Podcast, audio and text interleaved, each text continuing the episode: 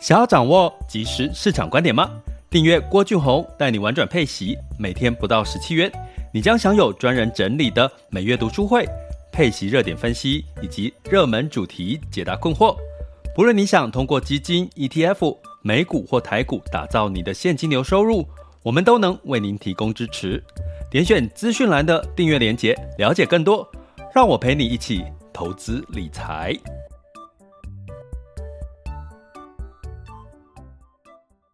这里是郭俊宏带你玩转配息，给你及时操作观点，一个从投资人角度带你一起掌握全球市场的脉动，分析配息标的、美股、台股、A 港股即时热点，陪伴你不再害怕市场涨跌的风险，一起稳健财富成长。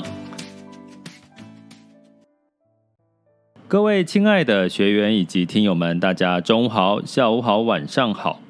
今天来到了这个二零二二年的这个七月十，哎，今天几号？好，我确认一下哦，十二号嘛，对不对？那这个中午的时间哈，那周二了，呃，即将要进入到这个美国要公布 CPI 数据以及金融股的财报的一个时间。那嗯，在进入到这些不确定的因素的时候，当然市场。会波动是正常的，对不对？所以呢，其实大家已经在周一哦，如果有持续的收听我们的内容，应该就会知道哦。其实最近的反应就是在反映，诶，明天周三了，接下来不知道 CPI 数据会好还是不好哈。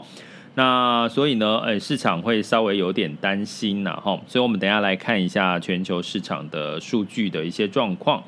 那今天要跟各位来聊什么呢？今天要来聊的就是这个 ESG 这个题材哈。那 ESG 这个题材呢，基本上其实我们已经关注很久了。不过 ESG 我一直关注，没有特别花太多的时间去跟各位聊的原因呢，是 ESG 呢通常代表了就是环境的保护，好像就会想到绿能。然后想到社会责任，好，社会责任，比如说最近我可能会想到的是像防疫保单，好，金融业，好，防疫保单呢，它对于理赔上面的一些相关的应应措施，其实它可以联想到在社会责任上面他们的一些做法，好，比如说可能他要赔不赔的，造成呃投资人呃或者是保护。对他们的信心上面，呃，信任上、信任感上面的降低，这也是属于社会责任其中的一环。还有公司治理这三个步骤，哈。那所以呢，呃，似乎看起来这个 ESG 的题材是充满了亮点，每一个都是好的，哦，社会责任什么的。可是呢，这个主题到底在上半年，就是整一整个下来，它有比较好吗？它的表现有比较好吗？其实好像也没有哦，好像也没有比较好。呃，我们举个例来看哈，就是在整体的这个 ESG 相关的题材，它的表现哈，大概呢落差哈，近一个月的表现呢，大概是呃负，大概有负两个 percent 到这个负二十个 percent 的一个落差哈。那比如说负二十个 percent，因为它投资的 ESG 题材，它是针对所谓的台湾的半导体的 ESG 的题材，所以呢，近一个月它跌了二十个 percent。哈，那表现比较好的这个呃，只有负近一个月负两个 percent 的这个呃两三个 percent 的投资标的呢，我们来看一下，它近今年以来是跌了十八个 percent。哈。所以它跟大盘来比，ESG 的题材似乎也没有表现得特别好吼。那可是过去呢，你只要看到 ESG 的投资，大大部分的话都会跟你说几个重点吼，就是资金投入越来越多，然后呢，呃，它相对绩效表现也比较好。可是我看真的没有，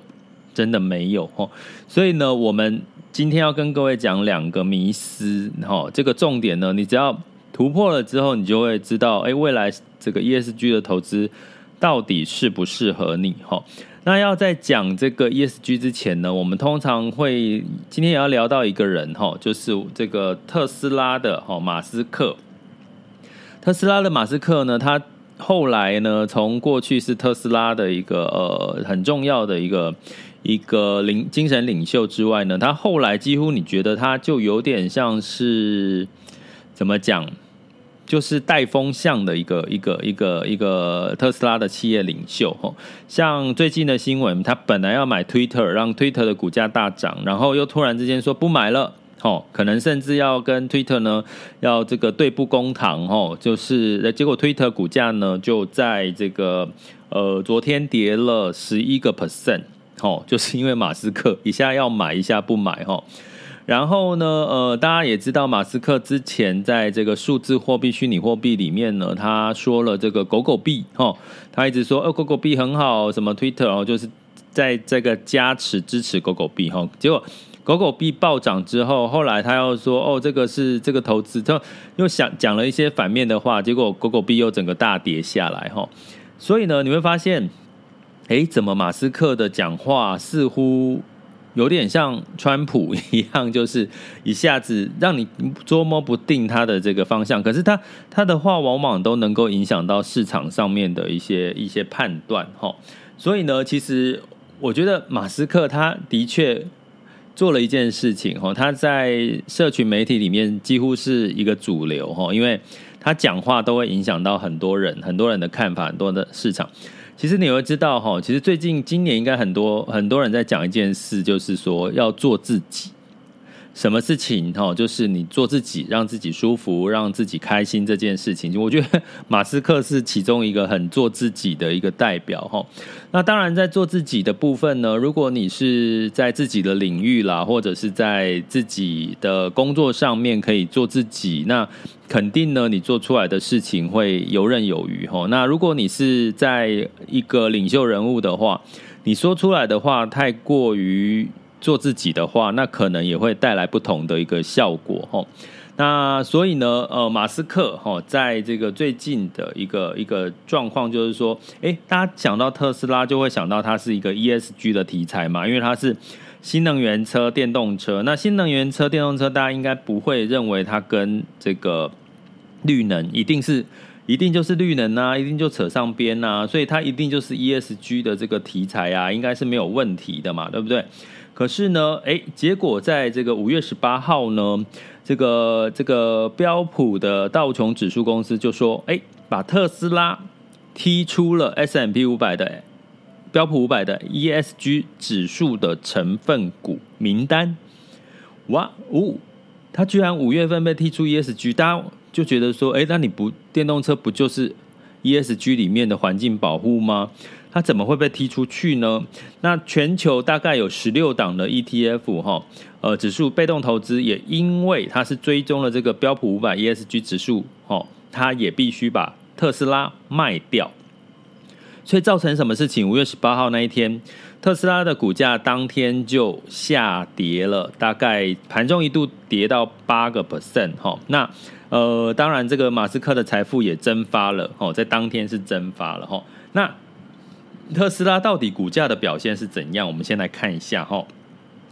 近一个月哈，近一个月特斯拉的股价是涨了八点六二个 percent 哦。然后特斯拉的股价从今年以来到现在，哦，现在今天今天是七月十二嘛，跌了四十一个 percent，哦，跌了四十一个 percent。近一个月是涨了八个 percent 哈，八点六二 percent。所以。特斯拉就是一个怎么样？就是很明显的，它是一个呃波动很大的一个公司哈。那所以呢，在这个情况下呢，我们已经慢慢的要跟各位讲出为什么 ESG 这个题材呢？你比较像是一个，你要把它当成是一个避险的一个题材，而不是一个让你绩效有机会哈，有机会在在呃比突出于大盘的一个。一个一个指标，已经可能你可能要从另外一个另类的角度去思考哈，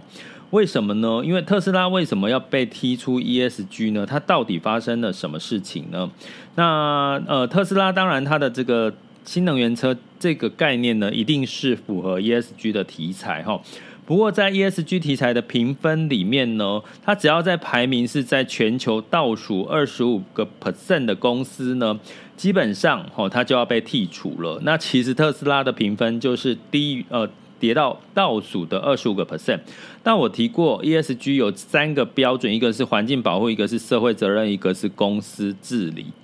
那大家觉得特斯拉马斯克近期上半年的这些言论，包含他在收购 Twitter，包含他在媒体放话狗狗币，包含他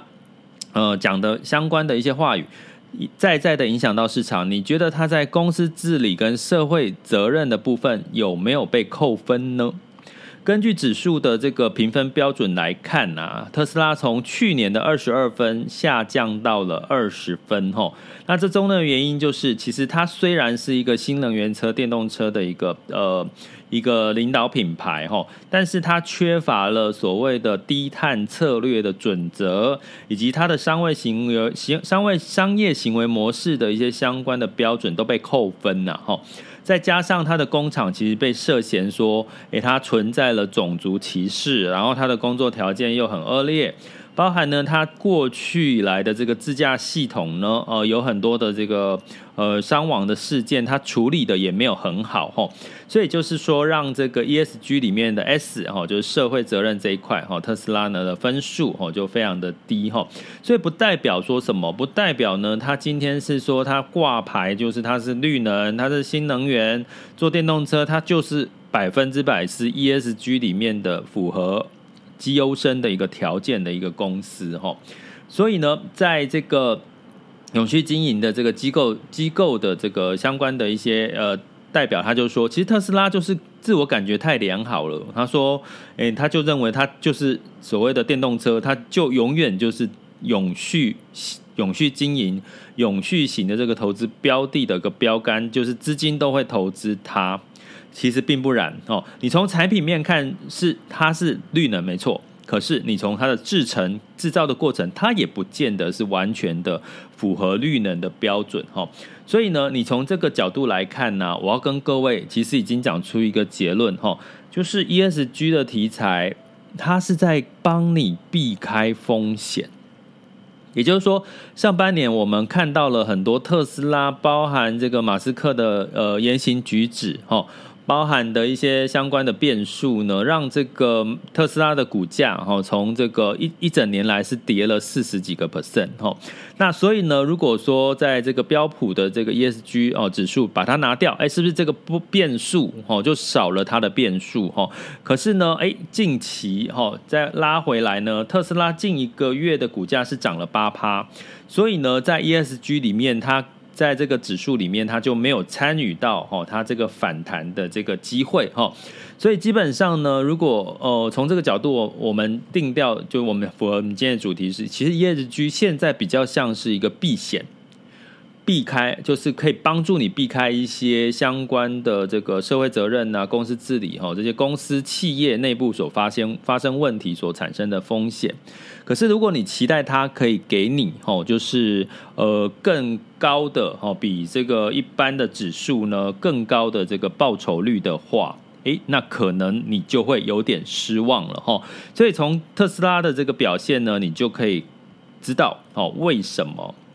哦哦，你可能重新要定义一下哦，不要想说 ESG 的投资就一定哦，就一定会是一个呃好的一个呃绩效有机会变好的一个投资的标的哈。但是呢，我们也当然也要说说看这个呃所谓的这个 ESG 呢，到底在最近的一个发展的一个情况到了一个什么样的一个地步哈？那请各位稍等我一下，我把它资料打开。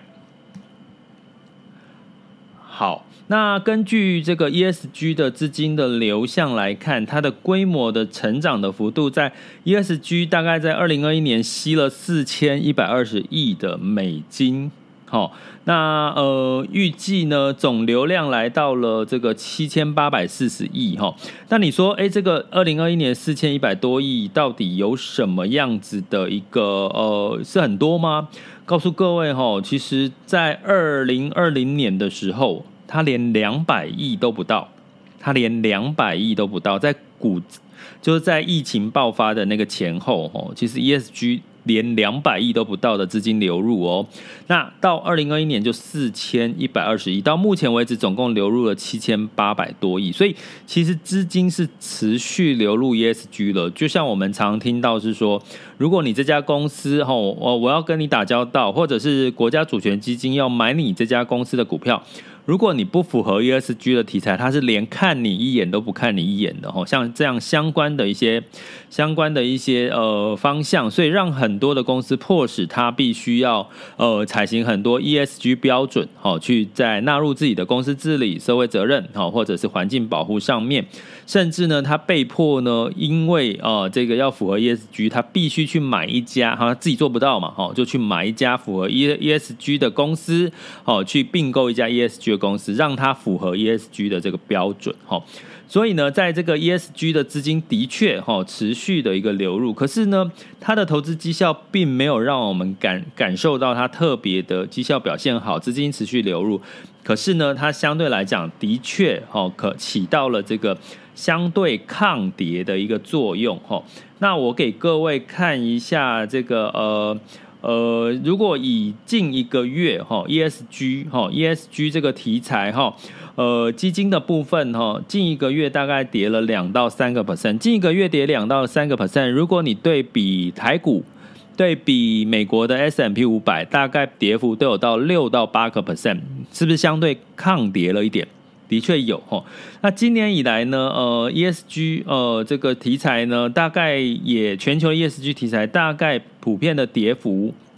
大概也是差不多十八个 percent，哦，十八个 percent。如果再加上债哈，因为 ESG 有所谓的股票跟债种哈，大概今年以来股加债呢是跌了八个 percent 哈，所以整体来看，的确 ESG。扮演的一个角色，不是帮助你提高你的收益，而是让你相对在这个市场上面是比较抗跌的。去，比如说我刚刚有举例了哈，像这个特斯拉哈，它因为今年跌了四十几趴，可是因为它把它剔除了，所以相对来讲，它就没有受到特斯拉这个大幅度的波动的影响哈。那再加上另外一个事情呢，诶，它剔除了，它除了剔除特斯拉，我要告诉各位，今年它的指数 ESG 指数调整。他把特斯拉剔除之外，连波克夏、Johnson Johnson 娇生，还有 Meta 脸书、Costco 也都被剔除 ESG 的指数哦。你要你明明白吗？所以呢，也就是说，哎，当然他们个别有个别的原因呢、可能他在环境保护啦，呃的部分呢，他没有做到做到位哈、相关的一些指标哈、那。这些哎，你觉得波克夏、交生、Meta 哦，好事多好不好呢？这些公司可能某种程度它的体质也还不错，财务体质也还不错，可是它也被踢出了 ESG。也就是说，如果在股市大好的时候，景气大好、市场多头的时候，可能 ESG 的表现会让你失望。因为你看，我刚刚讲特斯拉被剔除了，波克夏也被剔除了，交生也被剔除了。哈，交生是我们举例，它是这个消费品，哈，消费消费类的这个产业。哦，Meta 就是比较偏这个呃社群通讯，哈，或者是科技，哈。好市多 Costco 也是属属于消费类型，哈。那当景气变好的时候，这些在往上涨的时候，你你如果投资 ESG 可能参与不到了。哦，那相反的，如果我们现在说景气是在衰退的话，你投资 ESG，哎，相对可能会比较抗跌。好、有没有搞懂了？所以，如果你透过我们今天聊到的主题，透过特斯拉的举例，你终于了解 ESG 所扮演的角色是什么，你就不要再期待它可以给你超乎指数。大盘的表现，但是它可能会帮助你避开很多的风险。那 ESG 里面目前最主要的亮点就是所谓的绿能这件事情哈。那绿能的这件事情呢，基本上呢，呃呃，我跟各位讲是各自表态哈。那以绿绿能来讲呢，你看到以台湾的太阳能，呃，以欧美的太阳能呢表现，可能这个台湾的。绿能表现的没有那么好，可是呢，呃，在这个美欧美的这个太阳能绿能呢，相对表现是持平。哦，那最近有一些反弹，可是真正表现好的产业，太阳能、光伏，其实最近涨幅比较多，其实就在中国。中国 A 股的太阳能跟这个绿能相关的产业，在今年上半年其实表现得很好。呃，为什么呢？这也是我要跟各位讲的，为什么它相对抗跌的第二个迷思哦，就是第二个迷思是什么？然后它相对抗跌，因为你去想啊，这些绿能都是属于什么？为什么这个中国在绿能上面在上半年其实是表现好？可是我要跟各位讲，你可能会失望的是，你在基金 ETF 投资不太到中国的绿能，你投资大部分的绿能都是在欧美哦。那绿能代表的又是另外一个含义是什么？公共建设、基础建设，这样你就懂了吧？我们是不是在之前 Podcast 有跟各位提到公用建设、公公用？这个公公就是基础建设是属于所谓的防御类型的产业，所以绿能，你刚刚讲太阳能建设，你的储能设备，你的这个这个电力系统，哈，这个这个相关的，你构建下来，不就是都是政府在主导的所谓的绿能的设备吗？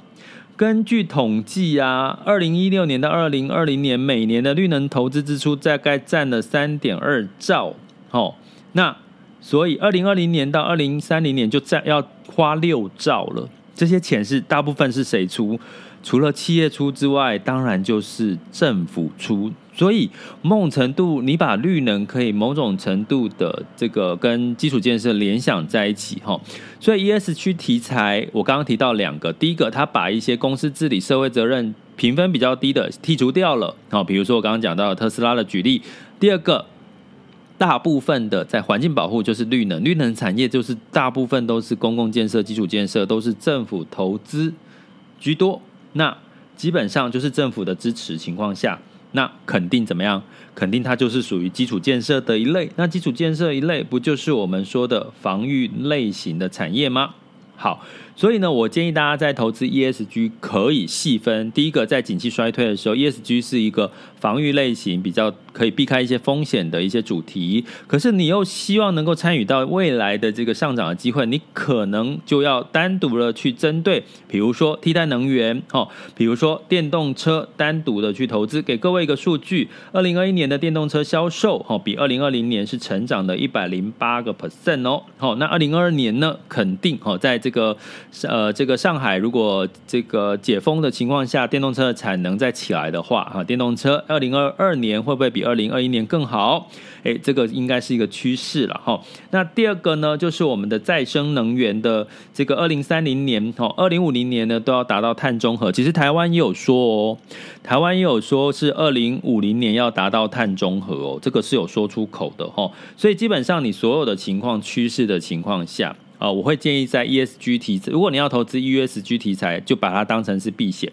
或者是你就必须要个别针对不同的产业去投资，相对来讲呢，可能你的这个绩效表现的机会呢，可能会相对会比较好哈。那我们来讲，比如说我把这个绿能哈，呃，绿能的这个。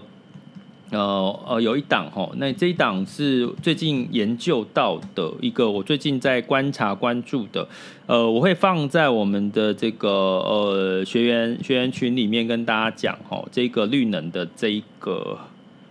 题材，等我一下，我看我要我要找它的那个目前的绩效，刚跳出来了，好，这一档绿能好。这档绿能呢，近一个月是跌了三点三一个 percent，今年以来跌了四点六八，一整年跌了四点六八的一档绿能基金，是有点有点 出乎我意料之外的哈。它真的就是一档绿能基金哈，那所以呢，这个各位可以透过这个基金去筛选哈，去找到绿能。就是说，你我回到我们今天的话题哈，就是绿能的部分，你可能要透汰弱留强，找到一些好的标的哈。有哦，落差很大哦，绿能的落差，我给各位看一下绿能，我排序一下绿能的近一个月的表现，可以从。负的负的二十几个 percent，一直到我刚刚提到的负三个 percent 哈，所以基本上，呃，绿能要挑，记得要慎选哦，汰弱留强一下哈。那分主题来做下半年的布局。那如果你要投资 ESG 的题材，请不要再把它当成是帮助你这个增加你的这个投资绩效的一个主题，而是把它当成是可以帮助你在市场偏空衰退的时候的一个所谓的避险，避开一些风险哦。哪些风险呢？社会责任、公司治理相关的风险的主题的一个很好用的一个投资工具，好吗？这里是郭俊宏，带你玩转配息，给你及时操作观点。关注并订阅我，陪你一起投资理财。好啦，那我们接下来呢，就进入到我们二零二二年的七月十二日中午十二点二十五分的全球市场盘势轻松聊。好的，那在这个呃。风险指标的部分，哈，今月 VIX 恐慌指数来到二十七点一七，当下现在的 VIX 恐慌指数是二十六点一七，这代表什么呢？其实这代表了就是这个呃，目前的恐慌又拉高了哈，不过也不用过度担心，因为周三要公布，周三、周四分别要公布六月份的美国 CPI 指数以及这个呃 CPI 啦数据啦哈，还有这个所谓的呃金融股的财报哈，所以基本上市场会担心呐哈，金融股的财报应应该不要太过于乐观哈，有跟各位提过了，请收听上一集的 podcast 哈。那但是呢，会不会有机会再升息加码？哦，目前看起来没有那么大的几率没有提高哈，所以呃，明天哈，明天才是关键。那十年期美债殖利率来到二点九八七二呢？原因是什么呢？因为整体的这个。呃，这个景气是在衰退哈，所以美债殖利率稍微下滑了。那所以呢，在包含其实昨天有发生一件事啦，就是这个中国疫情呐，好像有一点增温哈，所以市场有点担心，景气已经不好了，中国又疫情又来，会不会雪上加霜哈？那殖利率哈，长短债的殖利率倒挂，所以让美股普遍下跌。道琼下跌零点五二个 percent，然后 S&P 五百下跌一点一五 percent，纳斯达克跟费城半导体分别下跌二点二六跟二点四六个百分点。那欧股的部分呢，一样也是呃下跌，可是跌幅呢没有美国那么高哈。那泛欧六百是下跌零点五 percent，德法英分别下跌一点四、零点六一哈个百分点。英国呃大概是持平呐哈，没有无没有涨没有跌哈。那所以关键。呃，近期的跌幅都应该都是在看明天的六月份六月 CPI 的数据了哈，所以一半一半，到底数据好还是不好？一半一半，我觉得现在是一半一半。你一半一半，市场就看就很难走出方向。大家要理解这件事情哦。当市场觉得哎，这个通膨变严重的情况一半，哎，通通膨可能趋缓的情况一半。那市场就抓不到方向，你抓不到方向就会有恐慌，恐慌就就就你就我们一般的散户投资人你就看就好了，不用做动作就看就好了哈。那在这个雅股的部分呢，普遍哈大家不愿意去追高哈，通常台股都是先跌后涨。那唯一日经指数上涨了一点一一 percent，然后其他的亚洲股市在周一的时候是下跌，台湾加权指数下跌零点八六哈。那 A 股呢，因为昨天的这个中国疫情的担忧，我跟各位讲，他们真的担忧哦，他们真的有担忧哦。这个这个老百姓哦，一听到这个消息，他们都好好害怕在封城，所以呢，担忧是真的在的哈。他们会阴影有阴影哈，所以这个上证下跌了一点二七啊，香港恒生是下跌了这个。四点一九 percent 左右哈，那整体来看的话呢，呃，这个成交量哦，成交量呢大概是在 A 股是在万亿人民币左右哈，稍微的减少了。不过呢，呃，可能这个我们暂时可以把它当成单一事件哈，因为可能要再回去上半年那个严格封城的几率，其实应该也不大了啦哈，所以其实我觉得可以稍微的不用那么的担忧哈。那我们来看一下，目前是十二点二十九分，目前的这个呃雅股的盘势。好，那台湾加权指数是下跌了二点七一 percent，来到一万三千九百五十一点九八，所以跌破了万四了，然后下跌幅度是三点八八 percent。台积电下跌了二点四九，哈，二点四九 percent，来到四百五十块，哈。那台湾就进入到刚进入到衰退，我已经有跟各位提过很多次了。所以基本上活在当下，做自己。另外一个名词叫活在现在当下。哦，不要认为说，呃，现在台湾就是就进入到衰退了哦。美国是上半年衰退，台湾真的景气景气进入到衰退，你就把这件事情就活在当下，就是想现在就是这样，所以你就不会过度的乐观去看待媒体告诉你的资讯，或者是自己心态会过度乐观哈。所以这个时候当然不要满手台股哦，适度的也不要追高哦，像涨了不要追高哦。那你说，如果跌跌多，要不要去去去接？我建议还是要看一下一些相关的一些数据哈，毕竟现在要公布一些第二季的财报嘛哈。那柜买指数也跌了二点八一 percent 哈。那在 A 股的部分呢？哦，呃，上证指数下跌了一点零一 percent 哦，跌破了三千三哦，三千三是它的支撑点哈。来到三千两百八十哈，所以基本上这个跌破三千三不是一个比较好的一个一个一个情况。那恒生指数是下跌一点二一，恒生科技指数下跌二点一五，那深圳指数下跌了一点六八哈，所以我们也要持续关注一下。那日经指数下跌了一点九四 percent。南韩下跌了一点一二 percent，新加坡上涨零点零五，所以今天的雅股普遍呢也是持续的一个走跌。那在 S&P 五百哦，先涨后跌哦，期货我讲期货盘哈，美股期货盘 S&P 五百下跌了零点六一 percent，纳斯达克下跌了零点六九哈，所以看起来呢。大家还是对于明天的这个呃 CPI 指数哦，可能会还是比较偏担心哦，还是比较偏担心哦，所以我们就持续的关注哦，不要满手哦，不要满手，不要这段时间就跌了就就去特别去加嘛哦，还是关注一下周三、周四哦，这这些状况稍微消除变数，稍微消除的时候，你再来做考虑布局都有，都还是可以来得及的。那在能源的部分呢？呃，基本上哈，这个能源呢也没有特别的下跌了哈。虽然这个景气开始趋缓，而且又说了，诶，中国可能有新增疫情哈。结果西德州呃，布兰特原油是小涨了零点一 percent，来到了一百零七点一美元每桶。那西德州原油其实也只下跌了零点七 percent 哈，所以油价没有因此而大受打击哈。所以，嗯，所以持续关注。那金价的部分是下跌零点六 percent，来到一一千七百三十一点七美元，哈，当然是受到美元强升息的影响。那美元呢，指数已经来到一百零八点二三零九了，已经到一百零八了，哈。那那相对来讲，美元升值代表日元、呃，欧元都是贬值嘛，哈，所以。基本上呢，呃，所以其他的货币，呃，美元兑换人民币是来到六点七一七三，好，人民币也贬贬了一些。那美元兑换日元是一百三十七点四二，哦，也这个日元也在稍稍微的走贬了哈。所以整体这些变数都来自于哪里？简单的逻辑，最后大家记得就好，就是哎，明天到底会不会物价指数是没有，就是还没有降下来？这是明天大家的猜测跟担忧。诶，那如果明天没有降下来，美国可能要变从十三码一整年升十三码变升十四码，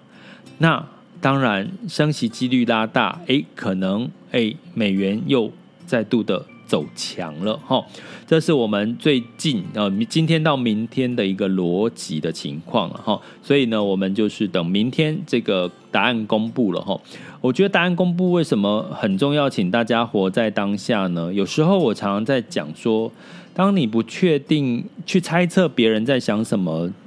最简单的答案解答就是，你就去问他嘛，你就去问他答案是什么，对不对？啊，答案就出来了。所以基本上呢，有时候在呃，不要去猜哦，就是让明天公布答案之后，你就知道结果了。现在不用特别去猜，好吗？不要去预测。呃，不过呢，你可以去做一些因果关系的推论哈。那所以我们周三。明天晚上是我们掌握市场周期这本书的读书会，那也会从书中来跟各位再深入的呃教大家怎么去运用因果关系去学习景气循环的一些逻辑跟技巧，好吗？这里是郭俊宏，带你玩转配息，给你及时操作观点，关注并订我，陪你一起投资理财。